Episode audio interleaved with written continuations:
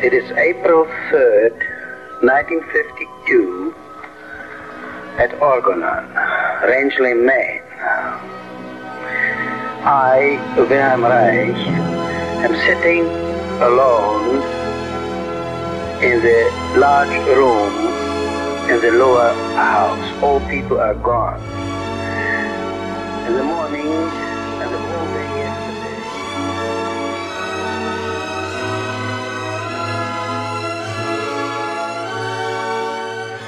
Orgon, Raixanos e Raixanas. Aqui é o Felipe Salgado E aqui é a Ellen. e esse é o Terapia Raixana. E para voltarmos em grande estilo nesse ano de 2022, depois de nossas merecidas férias, vamos falar sobre um dos conceitos centrais de toda a obra de Reich, que é a autorregulação. Vamos discutir um pouco da história do conceito dentro da obra Reichiana, seu desenvolvimento, como o conceito é visto em outras áreas e como aparece nos processos terapêuticos. Para isso, trouxemos três convidadas com muito conhecimento e experiência nas suas áreas para fazermos o que fazemos de melhor nesse podcast: divulgação do conhecimento haitiano e articulação com outras áreas de conhecimento.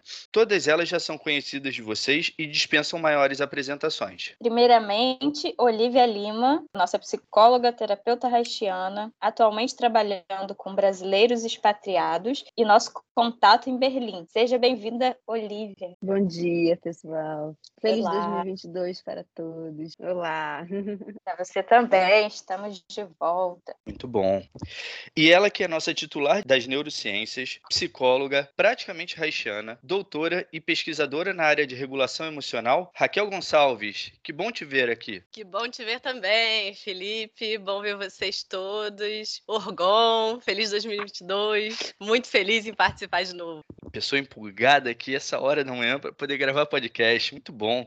E fechando a mesa de hoje, ela que é fisioterapeuta haitiana, com uma vasta experiência na área das terapias manuais e prestes a criar um novo campo de trabalho integrando economia sexual e sistema facial, Valquíria Ribeiro. Bom dia, galera. Orgão para todos. Feliz de- 2022 aí. Eu gosto de ver a animação dessa galera. Bom, tá todo mundo aqui. Eu tava pensando em a gente começar falando um pouco de como surgiu esse conceito na obra do Reich. Acho que é uma forma da gente começar a organizar isso. Ainda que o conceito da autorregulação ele seja discutido e praticamente na obra dele toda apareça, eu tava checando, é, porque eu mesmo nunca tinha visto isso, né? De onde começou, como começou. E eu tava lendo num livro do Bodella, aquele que fala sobre os caminhos do Reich, nos caminhos de Reich, né?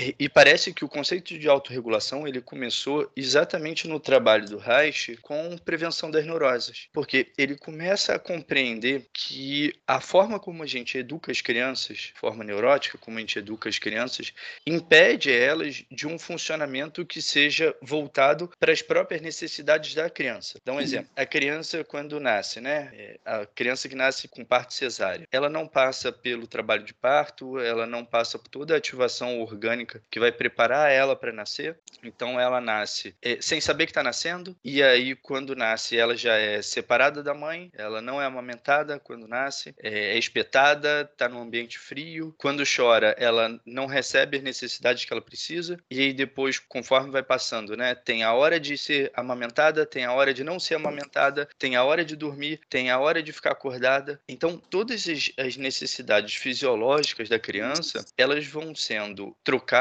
por uma organização externa e artificial. Quando Reich está lá nos Estados Unidos, né, início do, da década de 1940, e ele começa a trabalhar com as mães e com os bebês, a primeira coisa que ele percebe é que todo esse processo de afastamento das necessidades biológicas do bebê é o que começa a gerar esse processo de, de encoraçamento da vida, num nível muito, muito orgânico, né, muito concreto, porque impede o indivíduo de perceber as próprias necessidades e, dentro de cada fase, ser capaz de sa- satisfazer essas necessidades a partir dos próprios recursos. Então, Reich vai começar a falar desse conceito de autorregulação no contexto do nascimento das crianças, como uma proposta de prevenção às neuroses, como uma proposta de educação diferente para as novas crianças. Depois ele vai discutir esse conceito também no, no livro dele, Crianças do Futuro, que é a possibilidade de a gente educar uma criança e permitir que ela seja capaz capaz de ir percebendo as próprias necessidades. Então, o bebê vai ser amamentado na hora que ele sentir fome. E ele vai parar de mamar a hora que ele se sentir satisfeito. E ele vai dormir quando sentir sono e ele vai acordar quando não tiver sono. É foda, é, a gente tem mães, pai aqui, é, e é foda, porque a gente sabe que isso implica num grau de dedicação muito maior dos pais. É, isso implica em acordar de madrugada, isso implica em, às vezes, ter o filho chorando muito. E aí tem toda a questão, né, em cima do uso da, da chupeta, usar chupeta, não usar chupeta, para poder acalmar a criança. Mas, basicamente, o início desse conceito, o início da, da organização desse conceito, vai estar tá nesse processo do Reich de poder olhar para as crianças e entender que o organismo humano, num nível muito primário, que é muito biológico, ele é capaz de se autorregular, ou seja, de buscar aquilo que ele precisa se as condições necessárias tiverem presentes e se esse processo não tiver sido impedido ou atrapalhado pelas intervenções artificiais, né? As intervenções de, que ele chamava da educação, educação moralista e conservadora. É isso, porque ele vai, vai colocando que existe um amadurecimento psicossomático que vai acontecendo durante todo o desenvolvimento da criança, né? Desde a gestação, no primeiro, no primeiro mundo dela, né? No útero, que caso seja uma gestação boa, ela vai se desenvolver adequadamente, até, no geral, coloca isso relacionado até os primeiros anos de vida, se não me engano, até o quinto ano. E ele vai colocando que você, durante essa fase, a criança está se desenvolvendo em todos os sentidos, principalmente psicossomaticamente, e tentando satisfazer as pulsões dela, né, os instintos e as pulsões. Ela nasce com esse equipamento ali, mas esse equipamento precisa ir amadurecendo, e para ele amadurecer, ele precisa de um tempo, né? Ele vai, o bebê de três meses tem necessidades diferentes de um bebê de três anos, e esse amadurecimento vai se dando com a idade também. E o que ele vai colocando o tempo todo é que, de acordo com esse amadurecimento e com esse crescimento psicossomático, a criança vai tendo necessidades e vai aprendendo a satisfazer as necessidades dos tamanhos que elas têm, né? E a partir disso é que ela vai podendo se auto, autorregular. Ela, a partir da própria natureza, tem a percepção do que ela precisa, do que ela necessita, e a partir e, e, e pela natureza ela vai se desenvolvendo. E aí o que ele vai colocando é que a autorregulação ela não acontece a partir do momento em que esse desenvolvimento ele é impedido e por conta disso ele deixa de ser autorregulado, ele passa a ser regulado por uma coisa externa, por algo externo, seja pela, pela família, seja pela escola, seja pela sociedade. Isso, assim, o que se tem de, de pesquisa hoje, né, que, que, da ciência básica que respalda isso que vocês estão falando, é que de fato a criança nasce com esse potencial de autorregulação, com esse equipamento, que precisa ser mielinizado, precisa ser desenvolvido a partir de relações com figuras de apego, né? Com, e aí um professor, um pai, uma mãe, enfim, essa figura de apego ela pode ser, não precisa ser necessariamente a mãe, né? Mas precisa de um adulto que ajude a criança a é, é como se ensinasse a criança a se autorregular, não ensinando de forma teórica, né? Mas ensinando é, é, é a criança chorou, a gente tá o que numa cultura que preconiza que a gente não ah, não chora, não fica triste, você tá de besteira, né? Tá fazendo bobeira, enfim. E, e ao invés disso, se a criança tá chorando, por exemplo, e você acolhe e você coloca no colo, você valida o que ela tá sentindo, isso vai permitir que ela na vida adulta, conforme ela for crescendo, desenvolva a capacidade de autorregulação emocional. E isso você vê no próprio cérebro da criança, porque crianças que são amparadas dessa forma que eu estou descrevendo conseguem desenvolver, por exemplo, tem mais receptores para ocitocina, né, que é um hormônio que funciona como neurotransmissor, que é, é, é, ajuda no vínculo, por exemplo, com outros, com outros adultos. São crianças que vão ter mais comportamentos pró-sociais, né, e também são crianças que vão desenvolver menos receptores, assim, quantidades reguladas de receptores para o cortisol. Então, crianças que não recebem esse amparo têm quantidades desreguladas de receptores para o cortisol, que é um hormônio que está relacionado ao estresse. Então, são crianças que, em geral, vão ter mais comportamentos disruptivos, disruptivos no sentido de menos pró-sociais, tá? Estou colocando aqui disruptivo como algo moralista. Então, a gente já vê, né? Reich não sabia disso na época, é claro, porque, enfim, mal se falava em neurônios, acho que não se falava em neurônios naquela época ainda, mas hoje tem todo um trabalho que respalda, sim, isso que vocês estão falando. E voltando um pouquinho, é, ainda na, nessa fase é, embrionária e de desenvolvimento ainda uterino, né? É, o porquê e a importância dessa, de, desse, dessas relações depois, quando a criança nasce. Por, é, ainda ali no útero, no desenvolvimento, ele já tem é, um processo de autorregulação do sistema, do organismo, que parte dele é, tem a função da, da, do próprio autorregulação da mãe, que está nutrindo esse, essa criança, né? Na, na, ali na barriga. E todas as condições ali do útero fazendo com que esse desenvolvimento embrionário aconteça e esse sistema nervoso venha se desenvolvendo é, de uma forma produzindo, né, como a, a, Raquel falou, produzindo quantidades de receptores e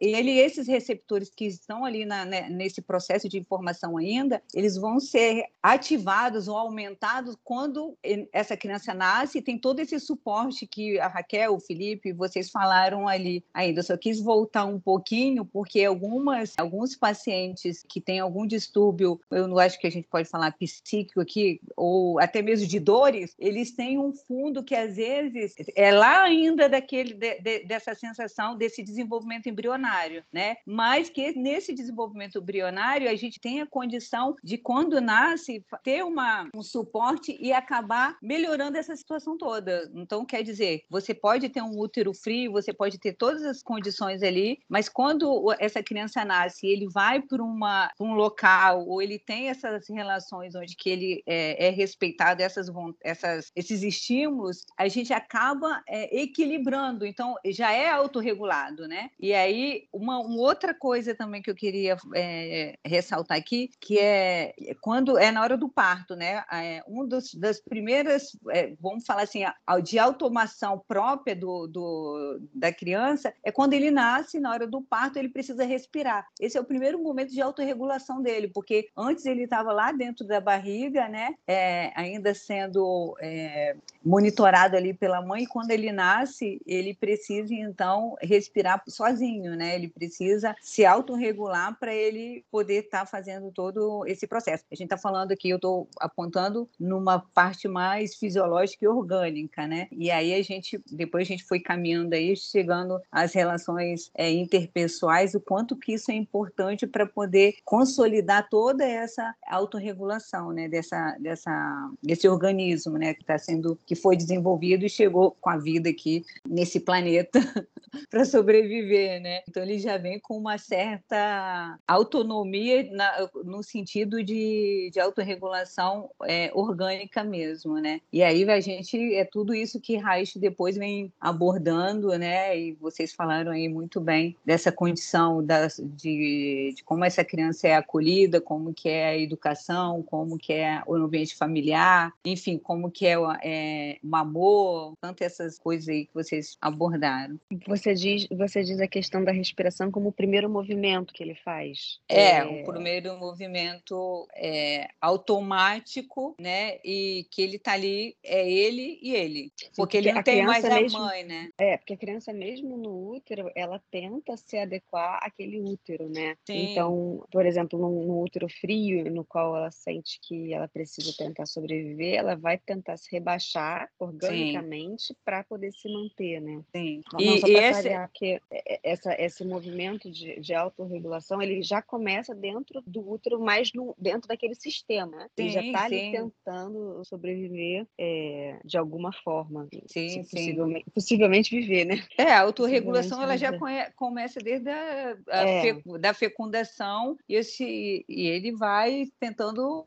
né, ali sobreviver nessa, né, na condição é. onde que ele está, né? Esse já é um movimento de autorregulação. Uhum. Eu, por isso que eu quis voltar um pouquinho para a gente entender é, como que acontece e isso tem uma relação direta com esses receptores neural aí, porque todo o sistema vai estar sendo desenvolvido, né, Raquel? E aí tem pessoas que têm o maior número de receptores ou menor na fase adulta, então ele vai ter mais predisposição à dor, a, a doenças, devido toda essa é, essa fase, né? A gente não pode descartar nenhum, nenhuma dessas fases, né? Uhum. Então alguma coisa, essa autorregulação está desde o iníciozinho, né? E quando um adulto, a gente precisa olhar para a história dele. A gente não, né, não é só é, pensar que o hoje, agora, o comportamento que ele está tendo agora é só, só um influenciado daquele, daquilo que ele está vivendo ali. Tem toda uma história né, de autorregulação que ele traz desde a vida é, intrauterina Uhum.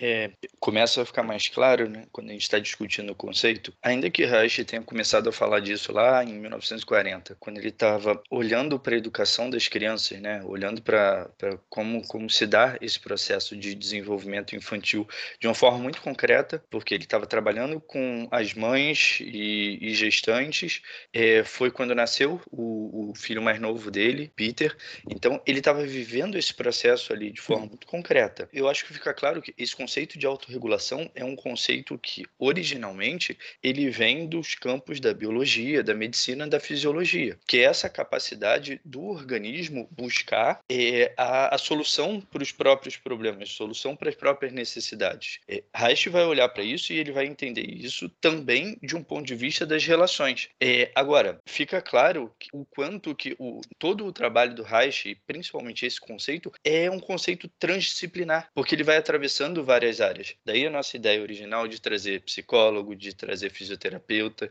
de trazer gente da área de neurociências, porque a gente pode olhar para esse conceito e a gente precisa olhar para esse conceito é, por esse atravessamento, porque aí se torna mais, mais, mais rico a gente compreender do que, que Reich falava. O trabalho do Reich todo é, é muito transdisciplinar, né? Daí também uma das dificuldades de se estudar Reich, principalmente dentro da academia. E aí tem uma coisa curiosa que, que aconteceu, que foi o seguinte, essa semana, quando a gente estava organizando né, o tema e tudo, e eu fui dar uma pesquisada, e aí eu joguei na internet para poder ver o que, que tinha sobre isso, e eu encontrei um artigo, artigo da Jéssica Sarcinelli e do Evandro Vieira Oriques, da UFRJ, falando exatamente, é um artigo que fala sobre autorregulação e transdisciplinaridade. E aí, quando eu olhei o nome, eu falei, Jéssica, eu acho que eu já vi esse nome. É, ela é um ouvinte do podcast, e é, eu já tinha conversado com ela. Então, assim, muito legal, esse artigo tá lá na internet, vocês podem procurar. É, tem até um monte de coisa muito bacana que, que ela traz no artigo e que, que são coisas que a gente discute aqui, né? E por que que Reich pega esse, esse conceito, né? Por que, que ele vai discutindo isso e por que, que a autorregulação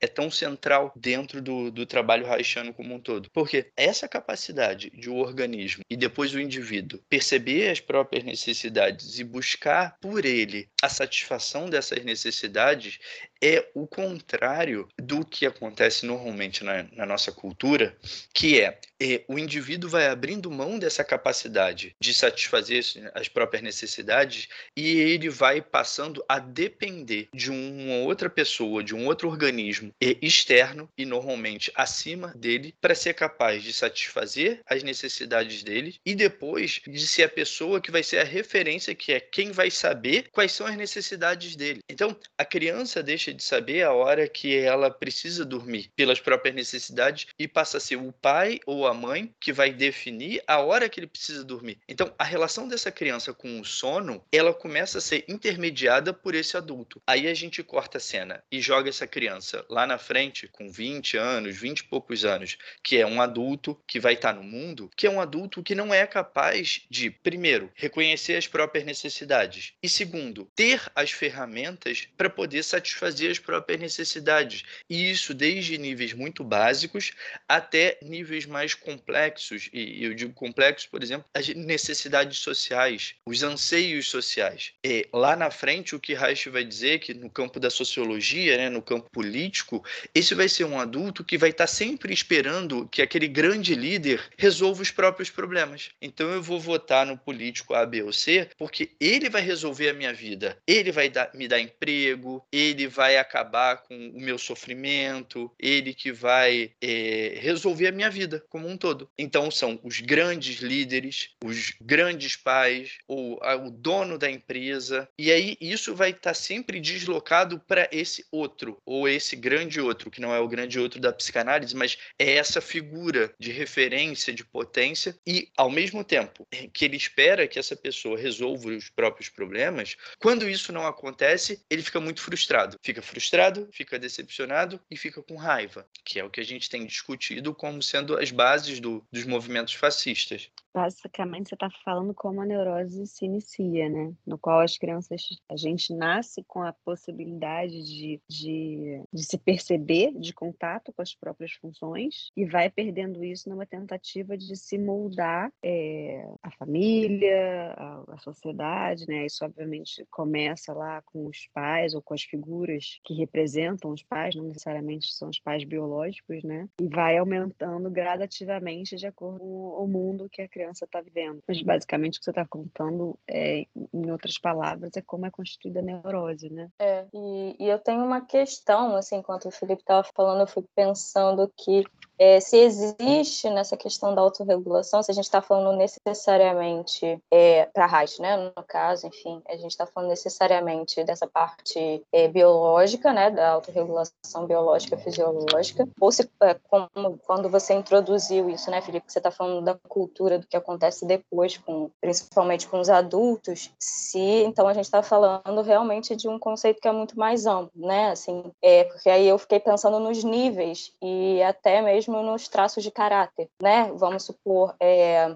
um organismo que talvez tenha sofrido mais coisas, né, que possam de alguma forma é, mudar, né, é, desestabilizar a autorregulação lá na, na mais na origem, né, lá no útero, é, vai ter uma dificuldade, né, um, um traço diferente na, nessa questão da autorregulação em relação a um organismo que já sofreu isso no nível, sei lá, da amamentação, por exemplo, né, é, num outro nível numa outra fase do desenvolvimento. E aí, é, essa questão da frustração, por exemplo, né, que é uma questão que está muito mais ligada a, a, um nível talvez mais é, não tão intrauterino, mas numa uma outra fase do desenvolvimento. Então, dependendo também né, dessa época que, é, que esse organismo sofreu, lá os, uh, enfim, os imprints, os questão, a gente pode usar a palavra trauma, né, em algum nível, é, vai modificar esse aspecto também da autorregulação. Sim. Claro, é. pelo seguinte, é, a gente entende que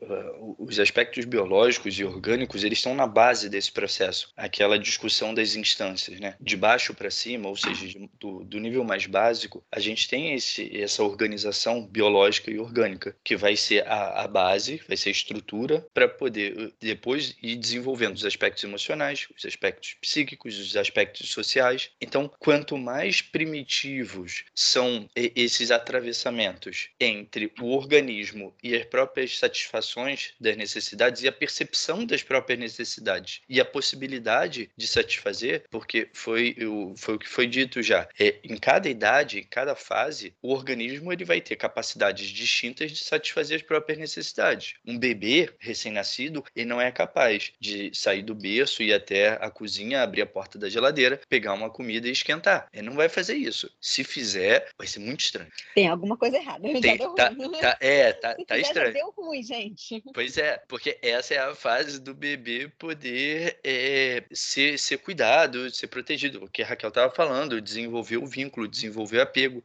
desenvolver essa capacidade de poder estar tá junto. E, naturalmente, é, é isso. Existe uma mãe, e aí não é só no, no, ser humano, são os mamíferos que funcionam assim. Quando a gente faz a passagem é, dos répteis para os mamíferos, a principal diferença é que quando nasce o no, a nova vida, né, o novo ser, ele vai estar tá vinculado a essa mãe que vai amamentar. É, os répteis não, tartaruga, lagarto, cobra. Somos límbicos. É, pois é, somos límbicos, a ocitocina. Então, o, os répteis, eles botam ovo, a tartaruga vai lá, nada, o oceano inteiro, vai lá na, na, na, na praia, cava o buraco, bota os ovos, volta pro mar e vai embora. Quando nascem as tartaruguinhas, é aquele desespero, porque tem caranguejo querendo comer, porque tem peixe querendo comer, porque tem gaivota querendo comer e a mãe não tá lá para proteger. É assim. Quando a gente passa para os mamíferos, é, existe essa relação e essa necessidade. Então, é, é, nessa fase do desenvolvimento do ser humano, vai existir a amamentação e isso é necessário por uma porção de aspectos. Aqui eu estava falando desenvolvimento do apego, desenvolvimento da capacidade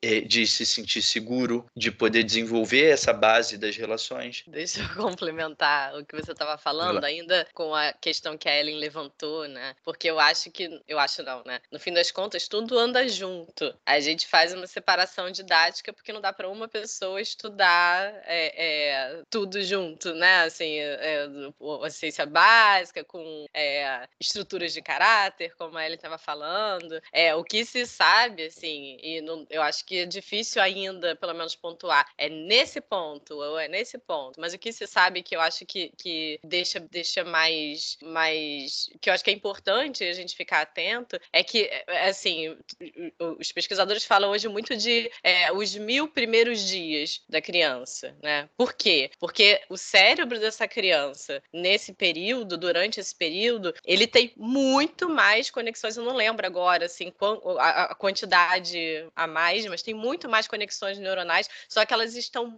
todas. É como se fosse, tem uma metáfora que eu gosto, assim, é, é como se fosse um grande bloco de madeira. E nesses mil primeiros dias, isso vai ser é, é, esculpido, né? Então, a, aquele bloco grande de madeira vai diminuir bastante as conexões neuronais, né? E aquilo ali vai ficar mais modelado. Isso vale, por exemplo, para aprendizado de língua estrangeira. Então, é aquele blocão. A criança tem capacidade para todas as línguas. E aí, depois, ela vai, ao longo desses mil primeiros dias, adquirindo fonemas, é, é, vocabulário, etc. E aí, ela depois vai ficar mais rígida para aprender. Né? A língua materna vai ser o que ela aprender durante esse período, por exemplo. E isso vale também para certas capacidades básicas de regulação emocional, para a construção de vínculos, né? Não que isso não possa ser modificado ao longo da vida, né? Mas é, é um período mais crítico porque é justamente quando, como, quando o cérebro está tá se formando para ser ali a base do que a pessoa vai ser. Isso que você está falando é super interessante porque as pessoas,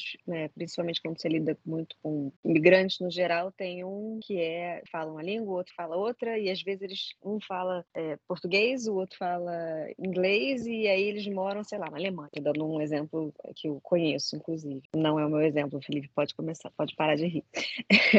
e aí o que acontece? A criança às vezes demora um pouco mais de tempo para falar. E quando ela começa a falar, ela começa a falar as três línguas. E no geral as pessoas ficam muito desesperadas porque na nossa cultura acredita-se que a criança deve falar com um ano ela já vai estar tá falando alguma coisinha, com um ano e meio ela já vai estar tá bem desenvolvida, com dois ela está arrebentando. E a criança que aprende três línguas ao mesmo tempo demora mais tempo para falar. Ela fica muito mais tempo numa fase é, anterior, no qual ela entende, ela, ela só não se expressa. E os pais ficam desesperados. Mas por quê? Porque exatamente esse bloco está sendo ali moldado, esculpido, só que você está fazendo uma escultura muito mais complexa, né? Então vai demorar mais tempo. E depois ela começa a falar as três línguas. E depois ela começa, e aí ela começa no geral falando três línguas misturadas.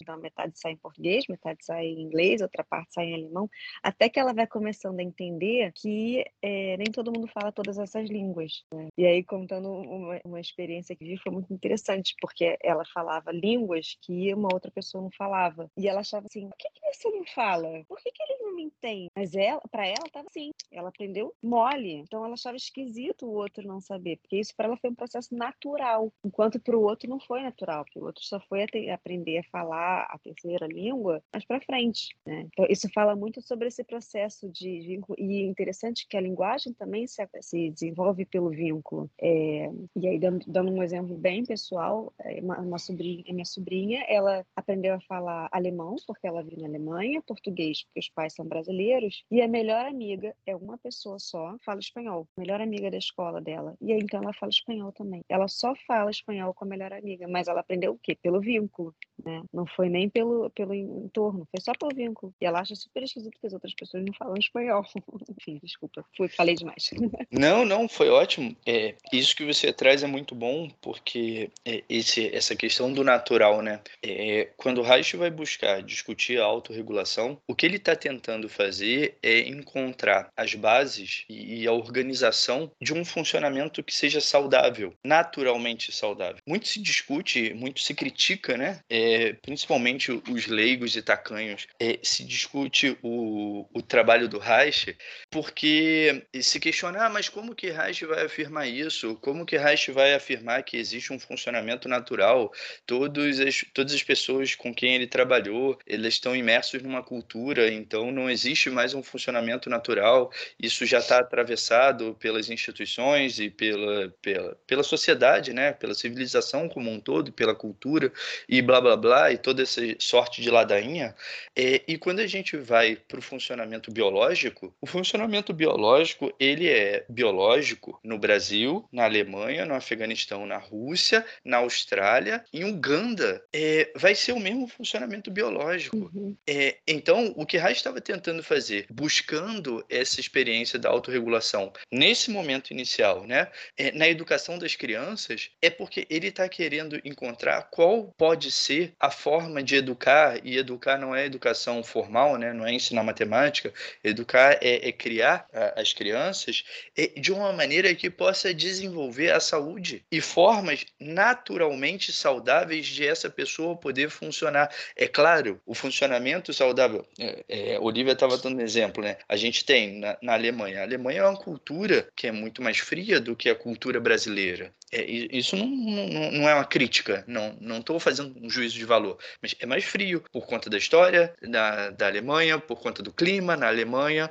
É, então, é, isso vai ser diferente. Não está certo ou errado. Então, lógico, uma pessoa funcionando de maneira autorregulada, um adulto funcionando de maneira autorregulada em Berlim, ele vai ser diferente de uma pessoa funcionando de maneira autorregulada no Brasil, no Rio de Janeiro. Mas vai ser autorregulado. Exato, porque vai ter uma base de organização organização biológica, fisiológica que é, é, saudável e isso vai ter adequado aquilo que a gente falou ao meio. Não adianta eu querer ser a pessoa mais expansiva, que abraça, que beija e que fala é, no Texas. Isso vai ser estranho. Isso vai gerar sofrimento. Por uma simples e... razão. Qualquer pessoa, qualquer ser humano, em qualquer cultura, em qualquer sociedade, ainda que seja uma sociedade isolada de outras sociedades que não tenha contato, enfim, é, é vai ter o mesmo processo básico básico emocional. E aí, se é uma pessoa, né, como o Felipe, como o Felipe estava colocando mais cedo, é que cresce ou que é criada de forma a seguir regras externas, ter que se enquadrar, ou seja, uma pessoa desconectada dos seus próprios processos emocionais, né, que aprende a inibir, a suprimir suas emoções, ela vai ter uma dificuldade de olhar para as emoções, de se regular, é, né, de, de regulá-las, etc. O que é grave, porque nossas emoções têm uma importância grande. Nossas emoções são como um, um, um radar, um sistema de processamento, que é como se fosse um radar que vai ali ficar escaneando o ambiente externo e o ambiente interno dentro da gente, dizendo pra gente quais são as nossas necessidades. Isso vai influenciar o nosso comportamento, os nossos, nossos pensamentos, as nossas memórias, vai influenciar a forma como a gente funciona. Então, se a gente não olha, não fica atento a isso, é meio lógico que isso vai gerar problema. Vai gerar problema aqui, em Berlim, uh, na, em Papua Nova Guiné ou na, numa tribo no Acre. Né? Isso, isso que vocês estavam falando, voltando um pouquinho, é muito interessante né, em relação à transdisciplinaridade. Mil, é, não sei se vocês conhecem, quer dizer, vocês conhecem com certeza, mas os, os ouvintes conhecem, né? Ele fundou uma escola chamada Summerville e ele viveu lá na época do Reich, né? Ele antes, durante muito tempo, ele, ele estudou não, ele criou, desculpa. Ele, durante muito tempo pesquisou o próprio terapeuta dentro do próprio processo dele, como seria esse processo. Ele primeiro aprendeu um, um conceito chamado de autogoverno. E ele sempre teve essa coisa de criar essa escola, de fundar essa escola. E aí, estudando, pesquisando e querendo criar isso, fundando a escola, ele, de uma outra área, conhece Reich e começa a trocar cartas com Reich e conhecimento. E aí ele começa, junto com Reich, a conhecer, a entender o processo de autorregulação. Tem autogoverno, que são relacionados às regras, né? Precisa ter, e autorregulação. E aí ele já tinha criado a escola dele e sempre pregando essa ideia de autorregulação, de desenvolvimento e tudo mais. E ele, uma das grandes dificuldades que ele teve foi, no início dessa escola, ele acreditava que a autorregulação tinha também uma questão onde você está sempre no, no, é, se autorregulando, desconsiderando o que está fora. Então, a sociedade lá de fora era visto como um choque para as crianças. Até que um belo dia ele leva essas crianças para praia e as crianças ficam nuas na praia. E elas se sentem extremamente incomodadas porque está todo mundo de roupa, todo mundo de biquíni. E isso cria um choque para ela e um choque para os outros também, né? E aí ele começa a discutir de como isso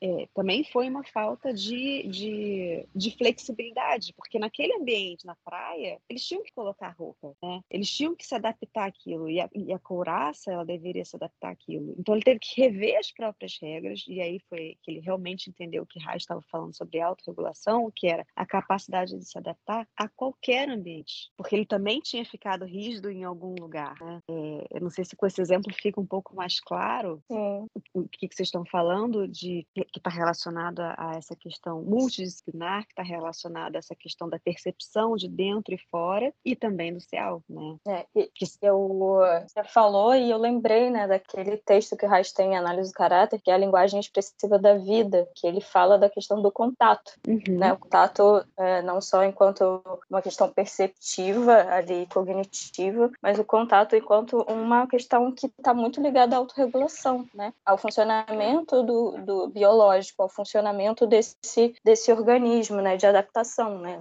Então, eu, me lembra muito isso, né? Esse exemplo. E o Nil também colocou nessa época, né?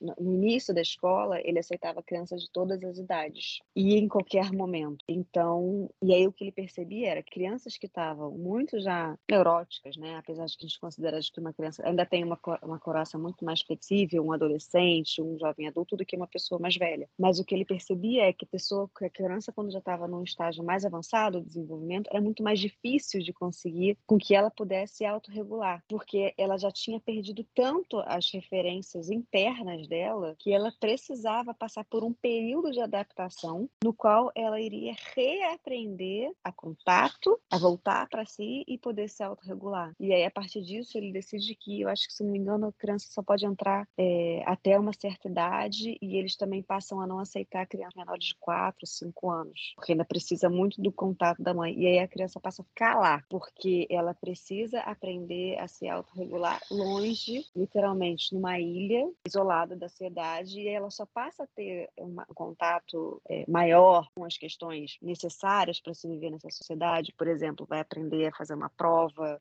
de vestibular quando ela já está nos três últimos anos lá, porque aí ela considera-se que ela já tem uma couraça flexível e autorregulada para poder passar por esse tipo de processo. É, essa ideia de, de flexibilidade é muito legal. É, conheceu o Neil em Oslo, acho que em 39, 30 e pouco, não, 30 e muito já, que o Neil tinha ido a Oslo dar uma palestra sobre a escola, né? A escola era recém-fundada, tinha, sei lá, 10 anos. E Reich se interessou muito pelo tema, ele foi, participou da palestra e rapidamente eles ficaram muito amigos. É, exatamente, uma das coisas que aproximou muito eles foi o conceito do Neil de autogoverno e Reich discutia a, ideia de autorregulação. É, nessa época, de uma forma um pouco mais embrionária, né? Mas dentro da, da economia sexual e da vegetoterapia. Tanto que o Neil, ele passou pelo processo de vegetoterapia com Reich durante algum tempo, para ele poder experimentar.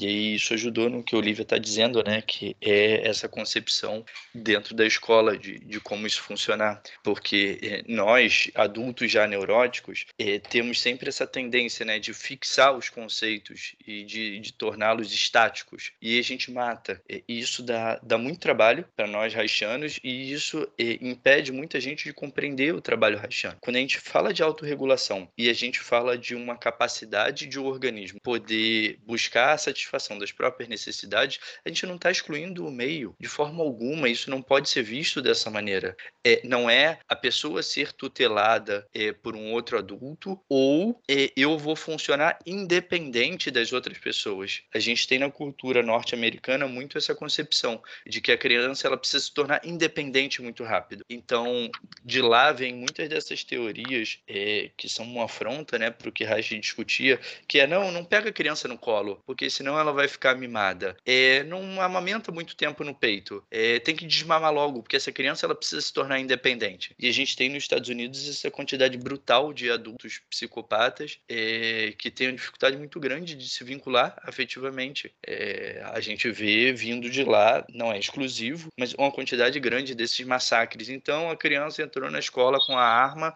e matou uma galera. É, e não só isso, né? A própria organização da, da cultura como um todo, que é, é muito mais desvinculada de, das questões afetivas, das questões do, do vínculo, né? É, então, é importante. Ou só olhar índices de depressão, de transtornos de ansiedade, transtornos psicológicos de uma maneira geral. Isso aí é você que tem esses dados. Eu gosto de você por conta disso. É, a gente fala coisa e você vem e embasa. É, mas então é importante a gente poder olhar para esse conceito de autorregulação é, de uma forma funcional, de uma forma não rígida. É, eu estava falando antes, né, Raquel também. É, uma pessoa autorregulada no Brasil vai ser uma pessoa autorregulada e vai ser diferente de uma pessoa autorregulada na Alemanha. É, e mesmo as cidades e mesmo as famílias, porque essa autorregulação ela está diretamente relacionada com esse meio e com o que é possível dentro desse meio, porque senão isso deixa de ser funcional e passa a ser é, é isso, o meu funcionamento saudável independente do que está à minha volta, que é um dos grandes problemas quando a gente vai discutir lá na frente o conceito de genitalidade dentro do trabalho do Reich. Quando o Reich vai falar de genitalidade, isso fala da capacidade daquele organismo ter vivido as fases do desenvolvimento até a genitalidade. De novo, não é a genitalidade excludente ou excluindo todas as outras capacidades do indivíduo. Então, a autorregulação ela vai estar na base da, da concepção de saúde para Reich. E a concepção de saúde para Reich passa por uma organização orgânica, fisiológica, somática, variando de acordo com aquele contexto, com aquela cultura, com aquela família.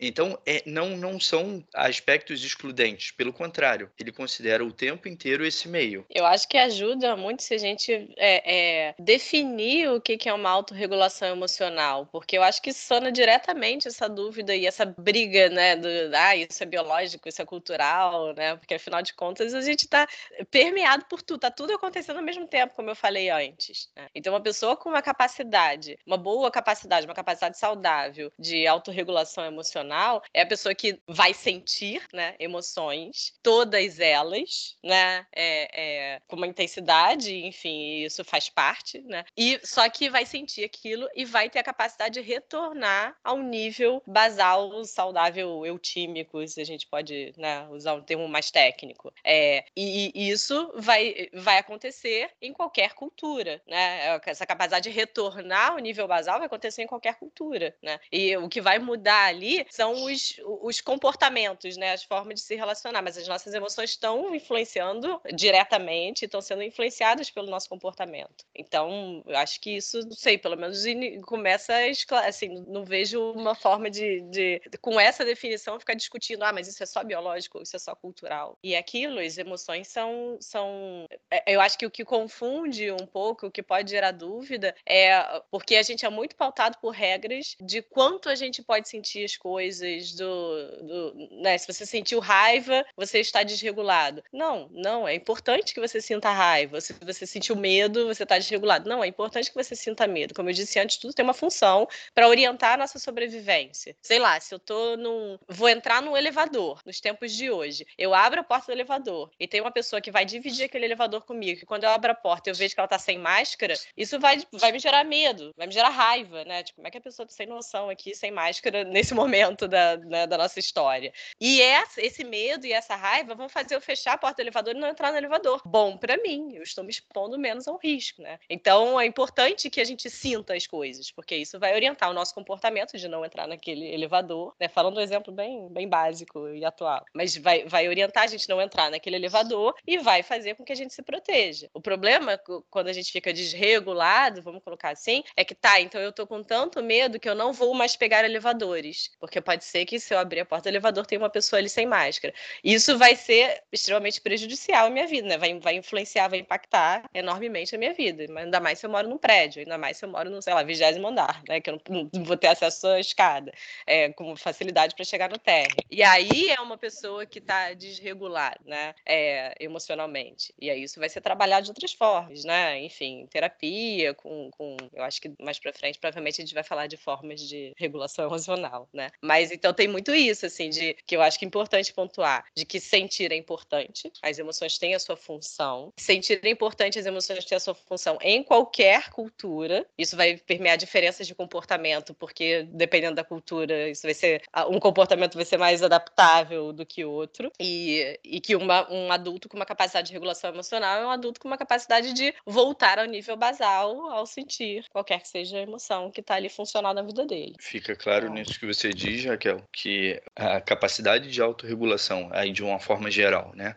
é, para um adulto, diz respeito à capacidade desse indivíduo funcionar orientado para a realidade. Então, ele vai ter essa base, que é o que você está trazendo, né, da organização emocional, das regulações emocionais, e isso vai permitir a ele funcionar no presente.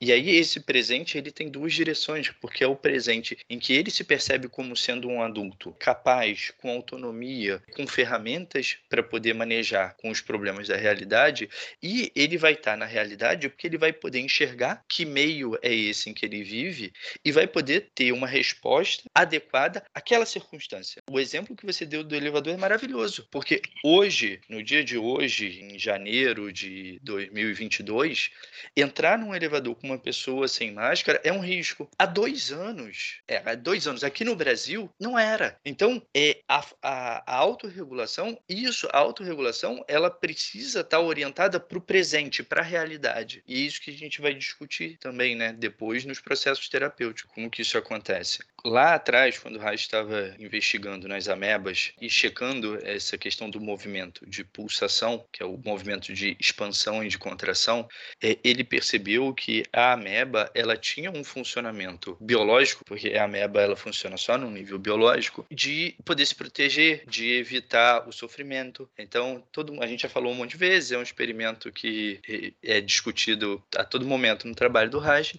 que é isso, ele espetava a ameba, a ameba ia, colhia e demorava mais a voltar a expandir. E conforme ela ia sendo espetada sucessivas, sucessivamente, é, a capacidade dela de expandir e a capacidade dela pulsar ia diminuindo até que, se eventualmente esses ataques continuassem, ela morria, ela parava de pulsar e isso é o fim da vida, porque o, o movimento acaba, é, acaba a vida. É um, é um outro conceito importante no trabalho do Reich. E isso foi sendo a base de toda a concepção do Reich de, da economia sexual e que depois levou ele à compreensão da função do orgasmo. Porque ele percebia que esse organismo, o nosso organismo, corpo humano, ele precisa estar pulsando, ou seja, ele precisa de expandir e precisa contrair. Ele tem lá todos os experimentos bioelétricos é, isso passa pelo que a Raquel falou, da possibilidade de expandir e experimentar as emoções que são é, para fora, né? A raiva, a alegria, o amor, e a possibilidade também de contrair e de experimentar as emoções do medo, da tristeza ou mesmo da angústia. Ou seja, esse organismo ele está flexível, ele está pulsando. Quando isso pode acontecer, ou seja, quando o, desde o embrião, né? O embrião, o feto, esse bebê sendo, sendo gestado, nascimento, amamentação, desmame, as relações. Conforme essas fases e as necessidades desse indivíduo vão podendo ser vividas, e aí, por favor, quem, quem todo mundo que está ouvindo, né, não entre numa concepção radical, utópica, é, ideal, de que tipo, ah, então, se o meu filho tropeçou e bateu com a cabeça na parede, fudeu, ele vai se tornar neurótico. Se o meu filho filho assistir televisão, pronto, nunca mais tem salvação. Não, gente, assim, é, a capacidade de, de se autorregular, ela vai passar também por lidar com os problemas, com as necessidades, é, com, com esses elementos que existem no entorno e no ambiente. O que Reich fala é da possibilidade desse organismo ter a, as suas necessidades minimamente satisfeitas. Porque se a gente entende que existe uma organização biológica da natureza que que é isso, o ser humano ele não, não existe há 50 anos. Nós somos uma espécie que vem se desenvolvendo dentro de um contexto natural, onde a gente tem uma porção de ferramentas que a gente traz, tá no nosso código genético, tá na nossa organização fisiológica celular. Então, se o indivíduo tem minimamente as suas necessidades satisfeitas, os vínculos, a segurança, ele vai se desenvolvendo e ele vai desenvolvendo as necessidades e as capacidades dele. E aí vai chegar lá por volta dos 3 aos 5 anos, vai viver a questão da primazia genital, ou seja, essa carga vai chegar até os genitais, ou seja, até os genitais. A carga não vai desaparecer de todo o corpo, vai funcionar só no genital. Então, esse genital, ele vai estar integrado no corpo todo. Vai estar integrado e a pessoa vai poder experimentar experimentar o prazer no corpo todo, ou derivado das experiências do corpo todo, inclusive do genital, que é o que se discute muito da questão da, da, da sexualidade infantil. É, é só a possibilidade de essa parte do corpo não estar tá dissociada, não estar tá negada. Então, isso existe e existe só como mais um elemento desse corpo. Quando isso pode existir, isso vai levar depois a essa criança, quando adulta, a possibilidade, como quando adolescente, depois quando jovem adulta, a possibilidade de experimentar a descarga orgástica. Então, vai ser um adulto que vai ter a necessidade fisiológica, emocional, psíquica das relações, inclusive das relações sexuais e das relações sexuais é, maduras, ou seja, de adultos, satisfeitas. Também isso, porque muito do que se critica de Reich com relação ao maldito livro vermelho, a função do orgasmo, é de que o Reich era um taradão. Tem uma amiga minha que fala: Eu tenho medo do Reich taradão quando você fala essas coisas. Porque as pessoas ligam isso a, a, né, a sexo e não a sexualidade. São coisas diferentes. A sexualidade está falando da capacidade da gente satisfazer e ir em busca do prazer, seja ele qual for, em todas as formas que existem. Mas as pessoas têm um negócio que a parada é o orgasmo, o sexo. E, e é inclusive, né? É, é buscar nossa satisfação, nosso prazer, nossa felicidade, inclusive do ponto de vista do sexo, inclusive não do ponto de vista de trans... exato. Mas como esse é um elemento que é negado socialmente e aí tem toda a discussão, a sociedade repressora da, da sexualidade, sociedade moralista, patriarcal. É, quando a gente fala de sexualidade, é, as pessoas viram a chavinha para outro lado, né? É, de é, sexualidade é proibido para agora é só a sexualidade. E aí por isso o Reich vai trazer a questão da genitalidade e da função do orgasmo é, como sendo fundamentais para essa capacidade de autorregulação. E de novo, não é transe e você vai ser autorregulado. Não, é a partir do momento que você vai podendo dentro do seu processo funcionar de uma maneira mais adequada à idade que você tem, ao contexto em que você vive e à sua realidade, a possibilidade de você experimentar é, o orgasmo, a potência orgástica, como Reich determinou, ela vai crescendo. E aí é um ciclo que vai se retroalimentando, um ciclo de saúde. Quanto mais a pessoa pode viver também essa experiência, mais ela pode estar orientada para a realidade. Quanto mais orientada para a realidade, mais ela pode satisfazer essa necessidade, quando é uma necessidade. Essa seria a concepção para Reich de saúde e uma forma de, dentro do processo terapêutico da, das pessoas, reestabelecerem, e aí é importante porque a gente vai falar de reestabelecimento da capacidade natural de amar, reestabelecimento da capacidade de autorregulação, reestabelecimento da capacidade de experimentar o prazer e a satisfação. Porque a gente entende que tudo isso é básico, tudo isso existe no, num nível orgânico, como potencial quando a gente nasce. O problema é que a nossa sociedade vem e vem tolindo isso desde que a gente nasce. Eu queria voltar só um pouquinho dessa parte que você falou da, de experimentar o prazer. Esse prazer na instância, quando a gente ainda é criança, é com as brincadeiras, é com pular, é com correr, é como subir numa árvore, é como cair, porque precisa, a criança precisa desse estímulo para se autorregular. Ela precisa conhecer isso, né? Então, é, isso faz com que ela se autorregule. Então, quando você falou, é, a gente não criar essa neura onde que, ah, meu filho não pode fazer isso, porque se bater, se cair, será... Vai... Gente, não é isso. Ele precisa viver isso, mas com segurança. Então, é aí que é o papel, é, no, é, como pais ou é, tutor dessa criança, cuidador dessa criança, é deixar é, ele viver esse prazer de brincar, de subir, de descer, de correr, de gritar, de fazer, mas no nível de segurança. Tipo assim, ok, eu tô aqui. Se acontecer alguma coisa, mas ele experimentou, ele se autorregulou dentro de uma margem de segurança. E aí eu, eu brinco hoje, falo, a é, criança vai se desenvolvendo, vai crescendo e vai experimentando e tendo necessidade de maior prazeres. E quando chega na, na fase adulta, o maior prazer é o orgasmo. Então, ele ainda continua tendo as necessidades é, bem desenvolvidas com, como criança. Eu acho que a parte mais legal de, é, de experimentar uma saúde é quando você consegue vivenciar isso, todo esse prazer enquanto criança, adolescente e um adulto que ainda que essa criança que foi desenvolvida e chegou esse adulto pode experimentar ainda esse lado também é, de liberdade, né, de prazer de poder experimentar. Isso constrói uma condição agora puxando aqui sardinha para o meu lado, é, é, isso constrói uma condição motora de experimentação de prazer corporal incrível, entendeu? Então um, um, adulto que vivenciou, teve essa infância é, com esse grau de liberdade, né, de, de expressão corporal, porque a emoção na criança e no adulto é expressada corporalmente, isso é, ele dá vazão nisso, ele vai ter um adulto totalmente corporalmente modificado. Você, a gente consegue ver é, na história desse paciente, no meu caso, com dor, eu, eu, vou lá, como que foi sua infância? Esse paciente um pouco mais rígido, que essa couraça também é, é acabou se condicionando um pouco mais rígida é, corporalmente e também é, emocionalmente. Por quê? Porque não pode, pode vivenciar esse prazer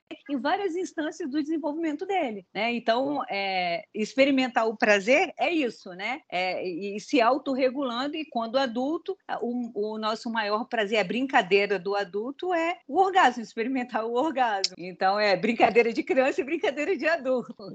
São formas de experimentar o prazer, né? E aí, se você tem um Pode adulto continuar, gente. com pouco, pouco...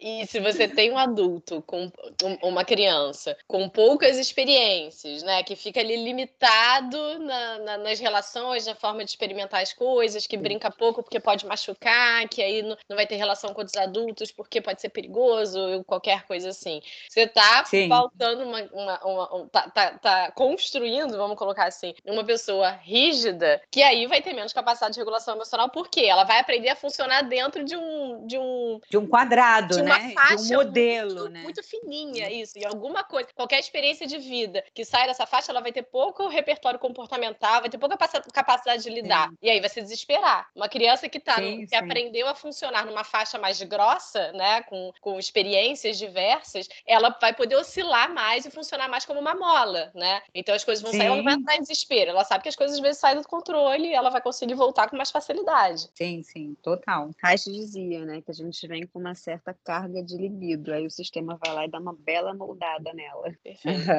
Raquel, o que, que você acha de você falar um pouco desse conceito de, de autorregulação? Como isso aparece mais especificamente dentro da, da ciência básica, de neurociência hoje em dia, e principalmente nisso que você estuda, né? É, todos esses aspectos de regulação emocional. Tá, eu vou puxar um pouco o, o que um neurocientista que é estudioso das emoções chama James Gross, ele é bem conhecido na área. Ele fala de, de assim, formas de desregulação emocional que, que. Porque, vamos lá, a gente sente, né? Todas essas emoções, elas têm sua função, como eu falei 500 mil vezes já hoje. É, e quando, uma vez que a gente sente, a gente vai tentar regular aquilo de alguma maneira. Um adulto, aí pegando o link com a Valkyrie, um adulto com uma baixa capacidade de regulação emocional, que cresceu ali mais rígido, ele vai tentar regular, né, lidar com essa emoção que está sentindo, às vezes de maneiras disfuncionais, pouco adaptativas. Então ele vai tentar, por exemplo, suprimir a emoção, né, suprimir o que ele está sentindo.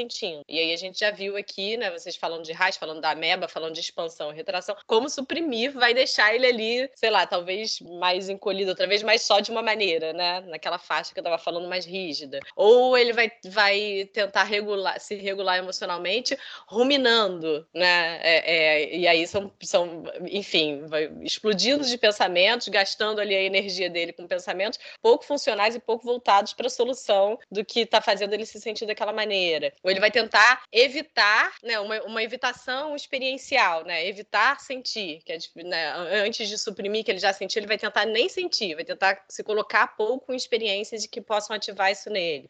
Ou então com tendências suicidas, né, eu senti algo muito intenso, então eu vou me matar. Ou eu senti algo muito intenso, então eu vou usar uma substância para tentar não anestesiar o que eu estou sentindo. É, ou, sei lá, comportamentos mais impulsivos. São formas de de regulação emocional que acabam sendo disfuncionais, né? Acabam atrapalhando, né? Levando mais prejuízo na vida do indivíduo do que ajudando ele a se regular. E uma pessoa com uma boa capacidade, com uma boa flexibilidade, uma boa capacidade de regulação emocional, vai sentir vai ter outras formas de, de, de, de tentar voltar àquele nível basal que eu estava colocando antes. E eu acho que é legal a gente explorar um pouco isso, né? E não colocar como, ah, quais são as formas, né? Quais são as soluções, né? Uma coisa meio coach, né? O que você pode fazer para se regular emocionalmente? Medite, faça atividade física, não sei o quê. É claro que tudo isso pode ser importante, mas eu acho que aí a gente pode entrar nisso de, uma, de um ponto de vista mais é, profissional, digamos, e bem embasado. Eu acho bem bom, sim, porque tem uma.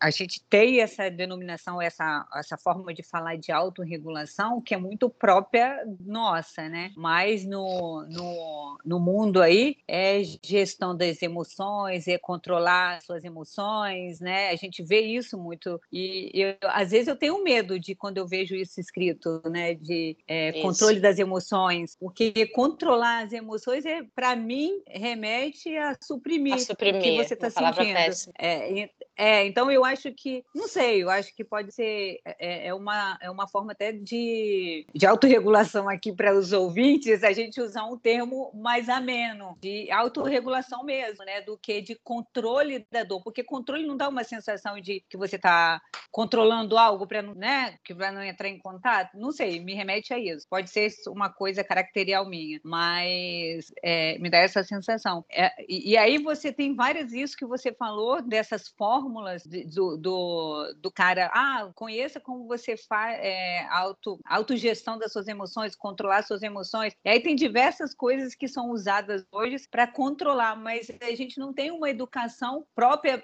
é, visando ou é, estimulando essa pessoa a olhar para suas emoções, perceber o que está sentindo, se conectando com as suas emoções. Validar, é o que a né? gente né? validar as suas emoções, né? Porque coloca as emoções num lugar muito ruim, né? Como se você estivesse sentindo tristeza, que tristeza é ruim, que, né? É, que dor é ruim. É, lógico, tem uma parte que é, mas ela é desagradável, outra... mas ela tem sua função. É desagra... Tem sua função e essa função que faz parte da autorregulação, porque quando você tem, faz essa conexão, você olha para isso, você se conecta e aí você é capaz de se autorregular. Se você não consegue isso, você não se autorregula saudavelmente, você vai criar uma disfunção, né? E essa disfunção vai reverberar, vai entrar é, na sua vida como uma doença, como uma dor, como uma insatisfação, como um desprazer realmente. Nada vai ficar legal, né? Nada vai ser prazeroso com você, mesmo que você transe dez vezes na semana, entendeu? Até porque se você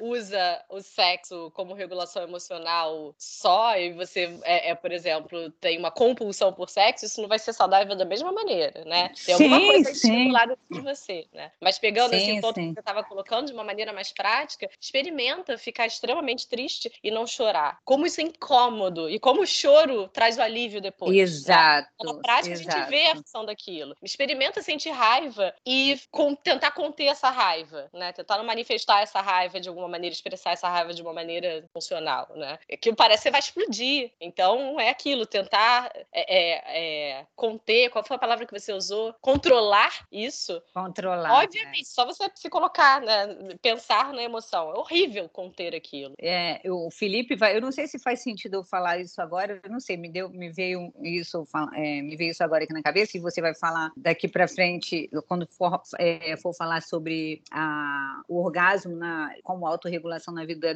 é que tem a ver com a entrega, né? E não é só transar, não é só, só fazer sexo, você vai explicar isso melhor. E eu acho que essa entrega vai muito. É, é, não, parte dessa entrega que a gente é, fala, né, na autorregulação do, do sexo, se constrói lá na infância, porque é onde que esse, essa, essa criança pode é, se entregar a esse prazer nas brincadeiras. Entende? Parte disso, eu, eu, eu comecei a pensar sobre isso. É, é, não sei se tem isso, se, se, se, é válido, mas eu comecei a pensar sobre isso. O quanto essa, é, essa criança se sente segura ao ponto de experimentar determinados prazeres na vida dela. Isso acaba reverberando num adulto, o quanto que ele tem uma capacidade de entrega também no sexo, entendeu? Com a, né, nas relações dele, não só no sexo, mas nas relações. Isso é construído ali desde dessa, dessa nessa fase da, da infância e adolescência. Eu me veio agora, veio solto aí, mas eu acho que se encaixa dentro do que a gente está construindo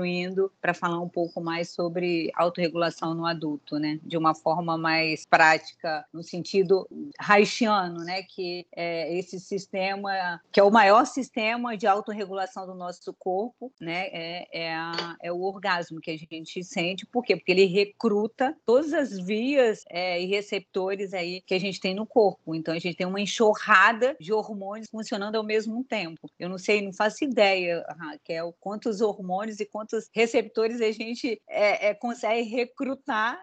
De repente, uma cerca de uns 10 mil recrutamentos tá aí, é não super, sei. É super importante porque as pessoas tendem a achar que o orgasmo ele é somente genital, né? Sim. As pessoas tendem a colocar uhum. o orgasmo só como algo genital. E não, o orgasmo completo é um orgasmo corpo todo, né? O corpo, corpo todo, todo. passa por esse é, movimento energético, essa descarga energética, né? E, e também É, o que você estava falando em relação, em relação à brincadeira, né? E ao sexo, sexo, o sexo por sexo não traz um orgasmo completo, porque o, Uhum.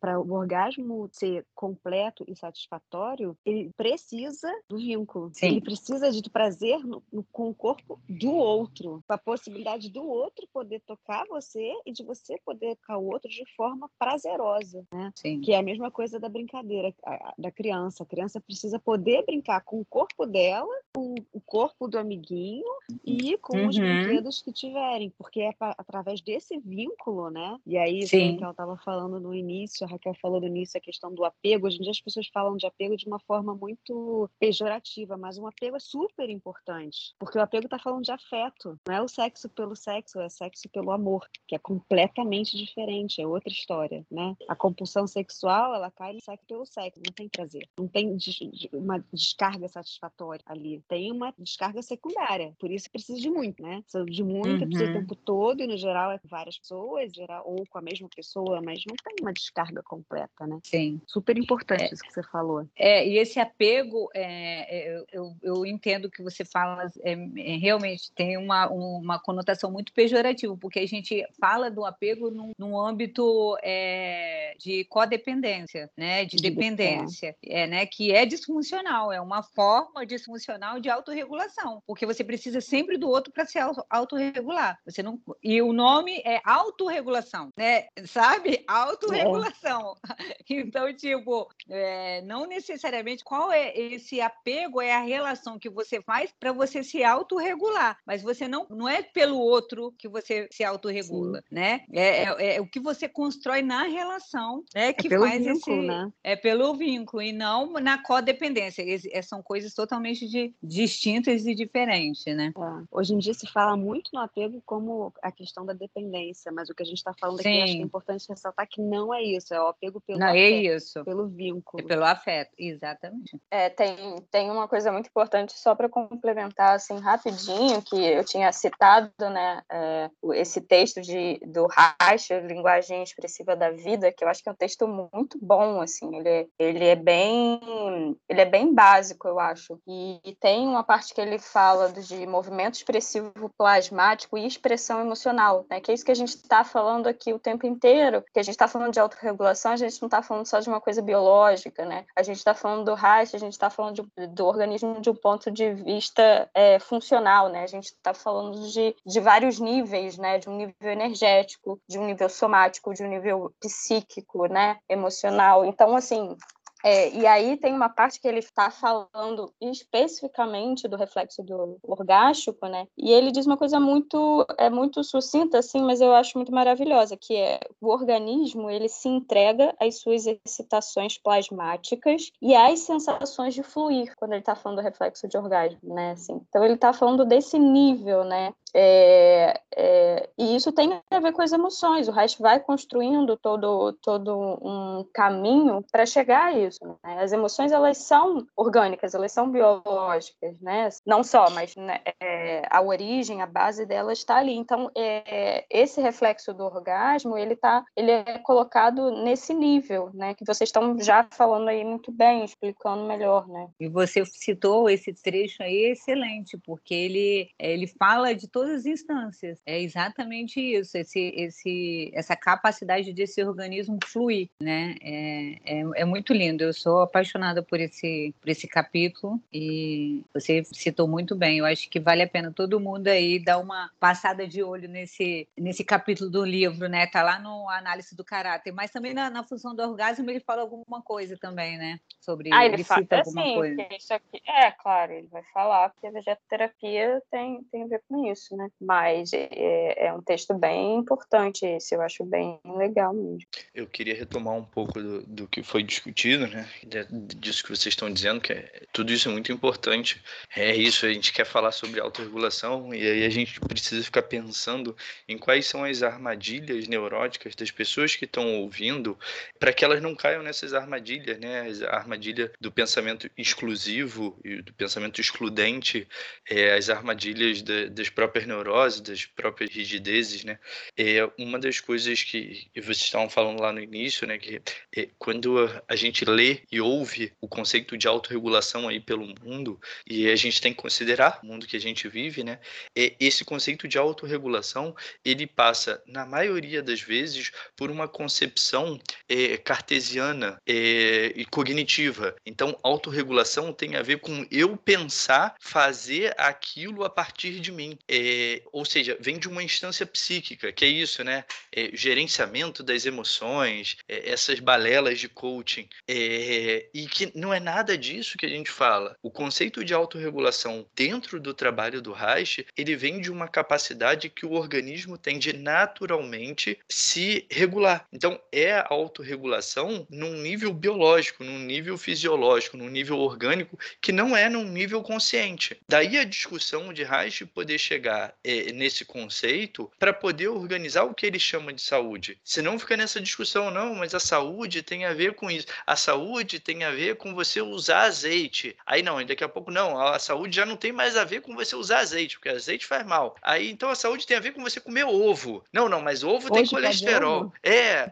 Aí daqui a pouco, não, não, mas o ovo tem um colesterol que é, é bom. Então, é, não, não passa por essa discussão é, racional das ideias do psiquismo de o que, que é saudável, o que, que não é saudável, é, eu vou me regular nisso, eu não vou me regular nisso. Não, tem um aspecto que é anterior a, a essa organização da consciência. Inclusive, quando a gente está falando da questão do, do, do próprio orgasmo, né? É, a Olivia falou que o orgasmo, como Reich descreve, que é diferente só do, de uma relação sexual, ou só de ejacular, ou só de gozar, é mais do que um, uma experiência que integra o corpo inteiro, é uma experiência energética que implica em eh, o indivíduo como um todo ser acessado. Então, não é só o corpo inteiro, é, é, o psiquismo, são as emoções, é a consciência, é todo o funcionamento metabólico, todo o funcionamento fisiológico. É, é legal a Valkyrie aqui, porque é muito do que ela trabalha, principalmente quando ela está abordando os aspectos do sistema facial, que é isso, é o que a gente tem visto hoje, né?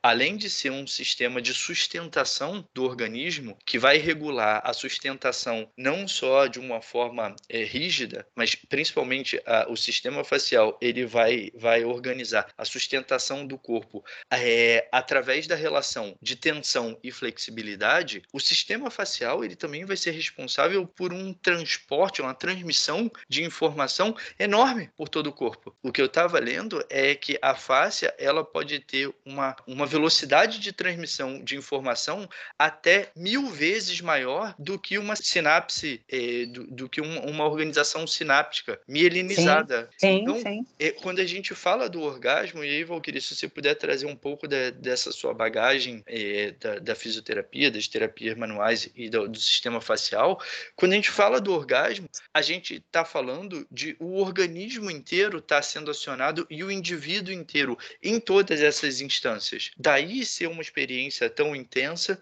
daí e isso ser tão mal compreendido, porque vocês vejam, a sociedade ela vai tolhindo a gente desde que a gente nasce, e aí quando a gente é adulto e a gente pode viver essa experiência, muito da bagagem, né, que a gente precisava ter vivido para poder chegar nesse ponto e viver um orgasmo, a gente não tem, porque isso foi impedido, isso foi negado, isso foi proibido, isso foi dito que era feio, foi dito que era errado, e a gente vai aprendendo assim, né? Sim, e você falando, é, trazendo um pouco do, desse sistema de, de, de tensão é, que é gerado, passa todas essa, essas informações, o sistema facial, junto com o, o restante do, do sistema do nosso organismo, ali já acontece uma autorregulação. Você, é, há uma necessidade de um equilíbrio, que hoje a gente entende esse equilíbrio a nível, a gente está falando agora numa instância mais é, somática e, e, e neural, né, do sistema, que você, a gente precisa de um sistema autorregulado lado para que essas, é, essas emoções, que emoções é um movimento, né? Esse movimento desse organismo saudável possa ser experimentado. E você só consegue um pouco mais sobre isso quando você entende como esse sistema fica autorregulado realmente na, no sentido de, de transmissão de força, né? De força de onde a gente fala de força e de tensão, né? E essa tensão ela tem a ver com todo um sistema integrado, né? O sistema integrado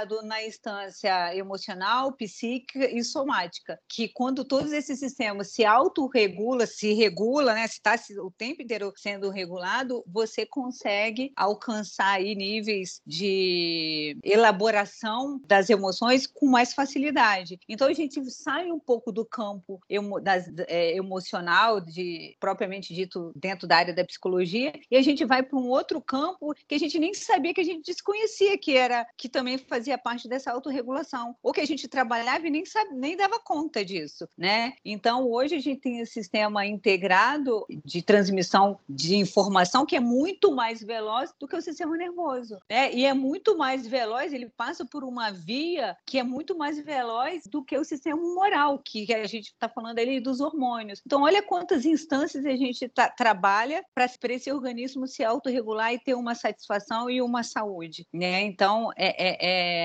é necessário a gente entender um pouco isso quando a gente começa a trabalhar no, no nível terapêutico, né? Quando a gente está atendendo o paciente e a gente começar a, a, a, a ter essa, essa forma de tratar o corpo, agora trazendo um pouco mais para nível somático e até mesmo para vegetoterapia, e a gente entender que todo o sistema é, regulador é, do nosso organismo é o sistema autônomo. Se a gente não tiver essa noção de como que isso funciona, a gente fica igual, a gente fica cego, sem saber o que está fazendo e como vai fazer com a reverberação que vai ter, como que esse, esse paciente vai regular, quais são o, as repercussões de quando você faz determinada intervenção, é, o que que isso vai gerar, porque a gente fica num lugar onde a gente, quando a gente está é, num trabalho terapêutico, é, a gente toca, a gente faz a intervenção terapêutica que for, mas a gente fica sem saber, tipo assim, eu estou falando assim, é, quando a gente não tem esse conhecimento, você não sabe na próxima vez que você encontrar esse paciente como que ele vai estar tá autorregulado, se você não entender que parte desse sistema é, é, funciona com, com o que você coloca de estímulo, porque nosso estímulo de autorregulação, quando a gente fala que a gente precisa, de repente, de alguma intervenção externa, ele é um sistema de resposta. Então, tudo que você dá de estímulo para ele, ele vai te trazer uma resposta. E essa resposta é a forma no qual ele entendeu se autorregulou. Então, isso terapeuticamente, ela, ele é muito importante de quando você está tocando, tocando, como você está tocando, onde você está tocando e quando você precisa desse toque, quando você não precisa, porque às vezes esse, esse, essa pessoa não tem suporte suficiente para se para aguentar essa autorregulação. Então você acaba interferindo nessa autorregulação desse sistema. Lógico, a gente está falando de, de uma coisa bem, bem fisiológica e bem somática, tá? Agora, só que a gente sabe que a emoção e, e a parte somática eles caminham junto. Então, tudo que você for fazer de estímulo nesse corpo, você vai ter uma resposta emocional junto, né? É uma resposta emocional e somática. Então, é, quando a gente fala, quando a gente precisa, a gente fala é, nesse entendimento, a importância desse entendimento é porque antes, quando a gente trabalhava somente com a vegetoterapia, a gente, sistema, a gente pensava num sistema autônomo de uma forma mais, mais limitada. Quando você entra um outro, você percebe que um outro sistema está funcionando junto, você tem que ampliar mais. Você tem que pensar em uma coisa mais complexa. Peraí. Então, o negócio não é bem assim. Existem coisas que acontecem em outra instância que a gente achava que acontecia no sistema muscular e agora a gente sabe que não acontece mais no nível muscular, que é no sistema facial que tem a ver com a face e não com o músculo. Então, é a contração, a couraça. Por que, eu estou falando tudo isso? Porque nos estudos que a gente vem, é, a gente aprende na terapia corporal, até mesmo nos estudos de Reich, ele falava de uma contração muscular. Existe? Existe. Mas só que a gente tem que entender que antes que é, essa couraça estale a nível muscular, existe um sistema que conduz isso e por onde passa para ele ter essa contração muscular. Porque às vezes você tem um nível de tensão na couraça que ela não reverbera no músculo. E onde que está essa couraça? Ela não está só a nível também emocional, ela está em uma outra instância que está atrapalhando o sono, que está atrapalhando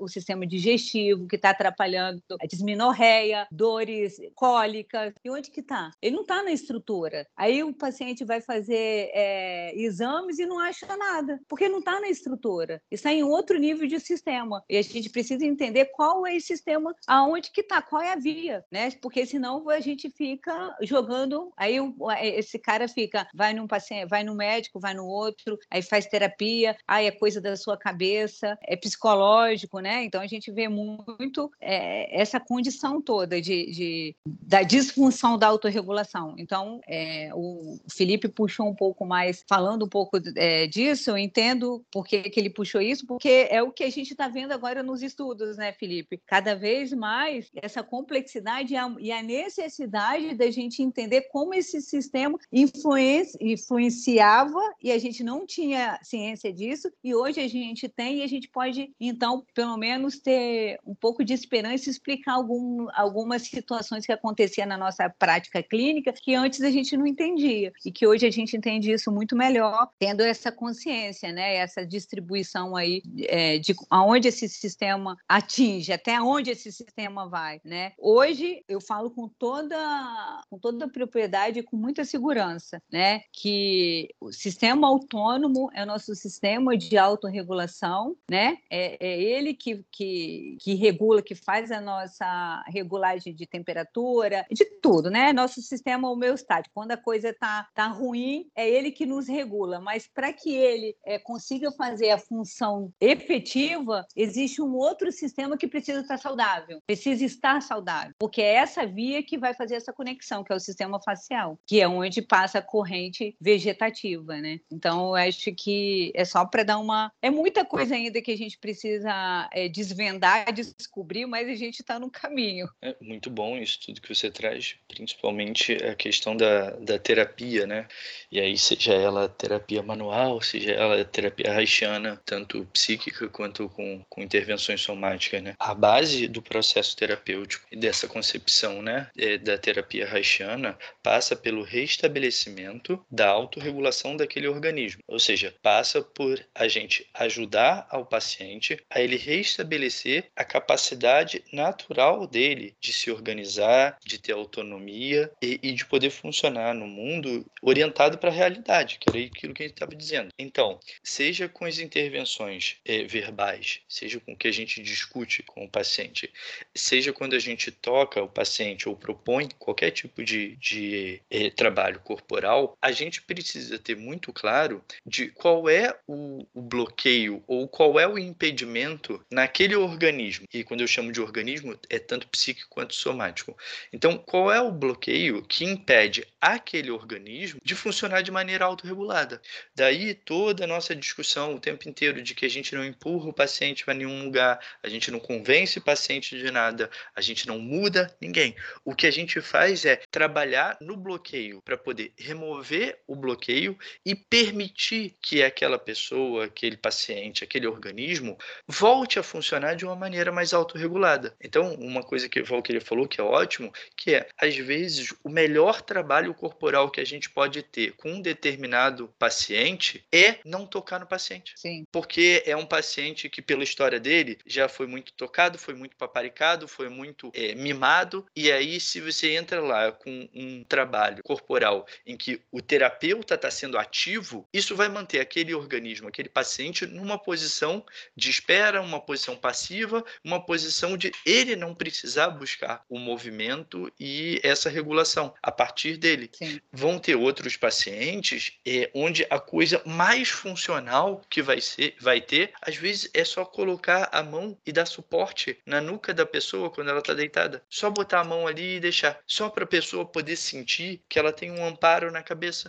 Agora, como que e é isso é brilhante, que é isso que a Valkyria traz, é isso que eu discuto o tempo inteiro na minha dissertação e, e, e é uma das coisas que eu considero que são fundamentais para a compreensão do trabalho haitiano, principalmente na parte de vegetoterapia, ou seja, na, nessa parte do, de todo o trabalho corporal. Toda e qualquer intervenção somática que a gente vai propor ao paciente, ela precisa antes estar tá embasada e compreendida dentro da história daquele paciente, dentro da compreensão daquele caso e dentro da compreensão de qual é o bloqueio que está sendo trabalhado, o que está sendo impedido é, com aquele bloqueio e o que, que eventualmente a gente espera que vá aparecer a partir da, do trabalho e da remoção daquele bloqueio. Sim, e, e um detalhe também dentro disso, Felipe, o paciente também entender a importância disso. Parte né, dessa função também é disso, dele saber por que, que a gente está fazendo isso. Porque às vezes, senão você vira uma coisa mecânica. Senão você passa a ser responsável pelo processo do paciente. Então é isso, as nossas intervenções, elas vão vir necessariamente junto de uma compreensão daquele paciente de o que está acontecendo. Porque se ele não compreende o que está acontecendo e ele também não se implica nesse processo, é isso, a gente vira massagista ou a gente vira é, bunda lelê de, de trabalho corporal, né? Nada contra os massagistas, porque às vezes a massagem é importante. Claro, claro, mas não é então, essa a proposta. Claro, não é essa a função. Isso. É. Ou vira coach, né? Que aí regras, são essas as regras, é isso que tem que ser feito para uma regulação emocional, né? E não um tratamento personalizado, individualizado, levando em consideração os aspectos individuais de cada paciente. Agora, uma coisa que a gente não falou ainda, que é base da autorregulação, a respiração. Vai lá. A res... Arrasa, Valquíria, que eu quero muito ouvir sobre isso. Não, é, é mas a, é porque a gente falou, enfim, a gente falou tantas, é, tantas coisas é, importantes, né? Mas é, uma das bases da, da autorregulação é a respiração. Né? E a gente não aprende a respirar, porque a gente já sa nasce sabendo respirar, né? Só que a gente vai perdendo essa função, a gente vai perdendo por diversas situações que acontecem na vida, né? Então a gente vai perdendo essa, essa função que a gente fala de autorregulação e vai é, respirando de acordo com a necessidade que, que as emoções, que o ambiente nos proporciona. E uma das quando a gente, é, nós haitianos, quando a gente vai atender um, o paciente, uma das primeiras coisas que a gente pede é para o paciente respirar. E para gente, e isso é muito importante, porque a partir da respiração, a gente tem uma já um pré-diagnóstico de como que aquele organismo está se movendo no mundo ou na vida, né? Porque se ele está com uma respiração mais é, apical, apical, mais em cima do tórax, ou no meio do tórax, ou abaixo, que é ali na barriga, você já começa a pensar em determinados bloqueios. E se esses, blo e esses bloqueios, você já vai fazendo um caminho, você já vai tentando entender corporalmente como que aquele organismo ele, ele se manifesta e onde que para onde que vai conduzindo os bloqueios. E ali já, é, já são pistas. Isso não quer dizer que, você, que a gente já já pré-determina o que, que o paciente tem, mas ele te dá pistas, né, através da respiração, aonde que o bloqueio está indo, né? Então é, é, super importante às vezes em determinados pacientes você a única coisa que você vai fazer é só respirar, colocar ele para respirar para poder ele entender como ele faz, o que que é, o que que é difícil para ele é puxar o ar ou soltar o ar, né? É, o que que é difícil para ele é colocar, trazer o ar até o peito ou expandir na lateral ou no abdômen, o que que, né? Então a gente vai entendendo e ele vai percebendo, porque a maioria, 99% dos meus pacientes que chegam, a gente, eu falei, você já reparou de como você respira? Aí, não. E é, então vamos parar um pouquinho. Como que é? Você reparou agora que você respira aqui em cima, aqui no peito? E ele não tem noção nenhuma. Caramba, eu nunca percebi isso. E aí é parte de uma educação. É, aí entra a educação, não a aprender a respirar, mas a educação no sentido de qual é a qual é o modelo, ou vou dizer a forma é, melhor de você respirar para poder você autorregular o seu sistema. Quando você está ansioso, quando você está com alguma angústia no peito, né? Então a gente vai orientando esse paciente de, é, de acordo com o que ele se encontra, né? Porque cada um está num nível de respiração e está respirando de uma forma dependendo do nível do bloqueio que ele se encontra. Então, eu acho que a base da, da nossa autorregulação parte da respiração, porque a, a respiração ela é, é, moduladora do nosso sistema nervoso autônomo, é, ela e a frequência cardíaca. Então, a, a, gente mede o tônus vagal justamente no cruzamento dessas duas. Se você dessas duas é, medidores de uma boa, de um bom tônus vagal. Então, a gente faz o cruzamento, a leitura disso e a gente vai saber se esse cara está tendo uma boa resiliência ou não. O que, que é isso? Quanto mais ele consegue é, elaborar isso na sua frequência respiratória e modular isso com a frequência cardíaca, melhor ele tem esse tônus vagal, mais resiliente ele é. Então, se, se a gente consegue medir isso, tipo assim, acontece algo, por exemplo, você toma um susto, né? E aí você, sua frequência, o que, que é para fazer a frequência? Aumentar, né? Você dá que ela aumenta e daqui um pouquinho ela vai se autorregulando e aí normaliza e você volta à vida normal, né? Volta normal, a frequência é dentro do padrão de normalidade desse indivíduo. O que, que é anormal? É quando você leva esse susto, a frequência aumenta, tudo aumenta, e aí você volta a fazer as coisas durante o dia e essa frequência está lá em cima ainda. Ele não modulou. Então, ele, esse organismo está em atividade simpático tônico, ele está em alerta o tempo inteiro. Imagina esse, essa, esse organismo 24 horas, não vou falar 24 horas porque é, é difícil isso acontecer, mas vamos colocar que ele viva 14 horas nesse sistema, né, de, de é, é, simpático tônico com essa frequência dessa forma. Olha o nível de cortisol, olha o nível de estresse que, esse, que, que, que essa pessoa proporciona para o organismo dele, entendeu? Então, essa ativação, essa modulação acontece como? Através da respiração. Então, uma das ferramentas, uma das, da, da, da condição que a gente pode dar para o paciente e nós mesmos é respirar, respirar consciente. Deixa eu prestar atenção na minha respiração. É, de volta e meia, hoje a gente tem tecnologia para isso. A gente tem relógio que você olha lá e você vê quanto você está fazendo de frequência respiratória e frequência cardíaca. Antigamente eu, colo... Antigamente eu colocava o dedinho, né, e contava. Hoje a gente não precisa mais. Fala, isso Raquel. já é muito bem estudado, né, Valquíria? Quanto maior a variabilidade de frequência cardíaca, ou seja, quanto mais a gente tem a capacidade de variar as oscilações Sim. entre as frequências cardíacas, né, as oscilações, os, os, os, os graus de, de batimento cardíaco, mais está relacionado a um organismo saudável, flexível. Saudável. Com mais saúde Isso, física e mais saúde mental, que é justamente esse tônus vagal que você está colocando aí. Ou sim, seja, um embasamento sim, é... biológico para o que a gente estava, para todo o nosso discurso até o momento. Sim, é, é, é, como a gente tem uma ferramenta que a gente, é, a gente pode usar isso para nosso benefício, para a gente se autorregular, porque você está vendo o que está acontecendo. E aí, o que, qual é a forma de, de, de autorregulação? Respirar. Respiração. Respiração, aí, vamos é, ver. É, e aí é, é, isso que vocês estavam falando, né? Assim, um exemplo na clínica é, é sei lá, um paciente extremamente ansioso, né? Que a gente está falando de grau de estresse, de, de medo, né? De cortisol nesse organismo. E aí, é, vamos supor que ele tenha o traço de que essa ansiedade aparece principalmente no pensamentos catastróficos, sei lá, né? Pensa muito, uhum. pensa durante muito tempo, todas as coisas ruins que podem acontecer, está sempre preocupado. E aí você coloca esse paciente, pede para ele, você percebe que a respiração junto com isso é uma respiração talvez mais encurtada, mais acelerada. E aí você pede para ele respirar mais, né, num, num determinado ritmo, observando a própria respiração e ver o que acontece. Muitas vezes o que acontece é, nossa, minha cabeça, os pensamentos diminuíram. Uhum. Uhum.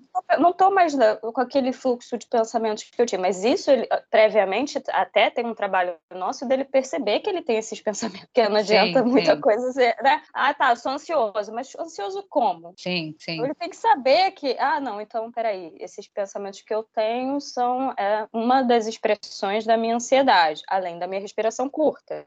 É tudo sim. junto, né? A ansiedade é tudo um... junto. E aí ele vai, respira e percebe. É verdade, os pensamentos diminuíram. Isso acontece com muita frequência, né? Assim, quando a gente está trabalhando um paciente, né? Então, Mas ele muitas tem que vezes, perceber, né? é, ele tem que ter consciência de, dessa respiração. Muitas vezes a respiração mantém esse pensamento catastrófico, fóbico, né? Mantém esse pensamento e muitas vezes o pensamento é que mantém, que ativa essa respiração. Entende? A importância de que via que ele está usando. Aí que entra a nossa, é, é, é, o nosso know-how de, de conhecimento. Tipo, qual é a via que a gente vai atuar? Então, às vezes o paciente com um trabalho cognitivo ele vai conseguir ter uma mudança onde que ele vai estabilizar, autorregular a respiração. Mas muitas vezes é a respiração que está alimentando esse pensamento. Então, é, você vai entrar por essa via, né? Entender que via que ele está é, é, atuando, vivendo, que está com, com, essa disfunção, porque aí você pode atuar e, e ajudar ele a se autorregular, porque você não, você não faz a autorregulação para ele, ele se autorregula a partir de uma consciência e uma percepção de que, do que está acontecendo. Então, por isso que a respiração é uma é, é a base ali de, de todo o trabalho é, né, de, de terapêutico de ajudar esse, esse organismo a se auto a voltar a se autorregular, né, de uma forma mais é,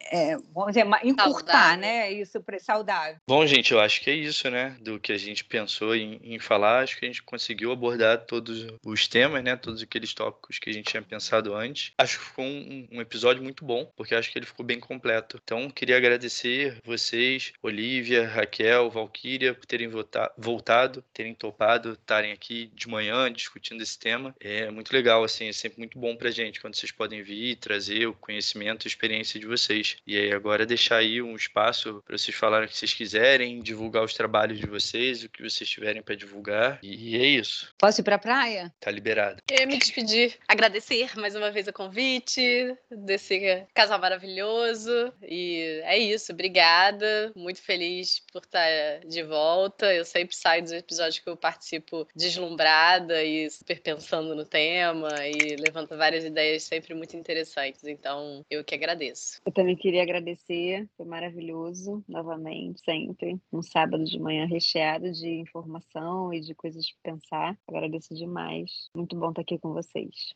Eu também quero agradecer e fico. Antes de agradecer, eu quero dar os parabéns dessa plenitude da Olivia, né? Como ela fala, eu estou aprendendo, eu, porque eu vou na excitação ali, entendeu? E o Felipe, pausadamente, a Ellen. Gente, eu falei, eu preciso aprender a falar pausadamente, respirando, né? Autorregulada. Tamo junto, tamo junto. Ah, amor, você não sabe como é que eu fico aqui. Se querem, ficam rindo de mim, que quando eu tenho crise de riso, eu começar a falar envergonhada. Gente, eu queria agradecer aí vocês é, por ter me chamado de participar mais de um episódio desse maravilhoso podcast que está levando muito conteúdo legal. E volta e meia aparece um ou outro no meu Instagram falando: Eu te ouvi, ou senão eu entro lá na sala, aí eu começo a atender e falo: Cara, sua voz, eu, eu, eu tô, parece que eu tô ouvindo o podcast porque eu reconheci sua voz. A gente tá de máscara, eu, tá, eu tô lá no banheiro, no corredor, é muito legal isso, né? É, a gente perceber que as pessoas estão gostando e se aproximando cada vez mais da terapia haitiana, entendendo um pouco mais. A gente, a Ellen e o e Felipe estão de parabéns pelos conteúdos e eu fico muito feliz de participar. E toda vez que ele me chama, eu não sei nem qual é o assunto, mas eu topo. Obrigada. né, Valquíria? Eu topo tudo. Um beijo para vocês. Muito obrigado aí. E obrigado aos ouvintes aí pela paciência. E espero ajudar aí um pouquinho vocês. E quero né, convidar aí a galera, fazer agora meu merchan, né? Convidar a galera aí que é, quer estudar um pouquinho mais sobre é, autorregulação, sistema nervoso autônomo, fisiologia, terapia manual, terapia haitiana a gente vai fazer um caldeirão disso tudo. Eu vou trazer minha experiência aí. Esse ano eu estou fazendo. No, eu não sei se eu falo, porque eu acho que isso revela a minha idade, mas vamos falar assim que eu tenho uns 20 e poucos anos de experiência clínica, prática. E aí eu estou trazendo minha formação agora em 2022. Vão ser nove meses de pura gestação. aí meu filho vai nascer esse ano, entendeu? Vão ser nove meses, nove encontros aí aí. E aí, quem Muito quiser, bom. estão todos convidados a participar. Sejam bem-vindos aí. Eu vou tentar mostrar um pouquinho do que eu aprendi aí durante esses anos, da minha experiência clínica, e trocar com vocês, porque eu só aprendo cada dia, né? Cada dia eu aprendo aí com esses profissionais incríveis que eu, que eu encontro. Obrigado. Eu já tô, já tô nesse curso aí. Você segura a minha vaga, por favor. É, agradecer, meninas, mais uma vez a participação de vocês. Eu fico sempre muito feliz de conversar, de ouvir vocês e de acompanhar o trabalho, que eu admiro muito. Obrigada, estamos de volta e que nesse ano de 2022 a gente possa se encontrar outras vezes, aqui no podcast, claro, mas em outros momentos também. Viu? Muito obrigada. Um beijo grande. Beijo. Beijo. Beijo. beijo. beijo.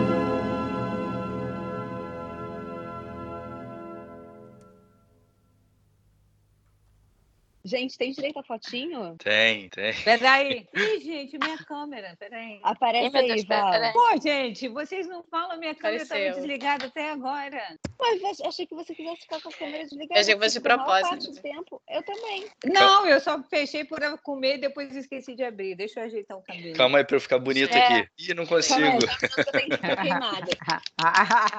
eu tô com cara bater na cara.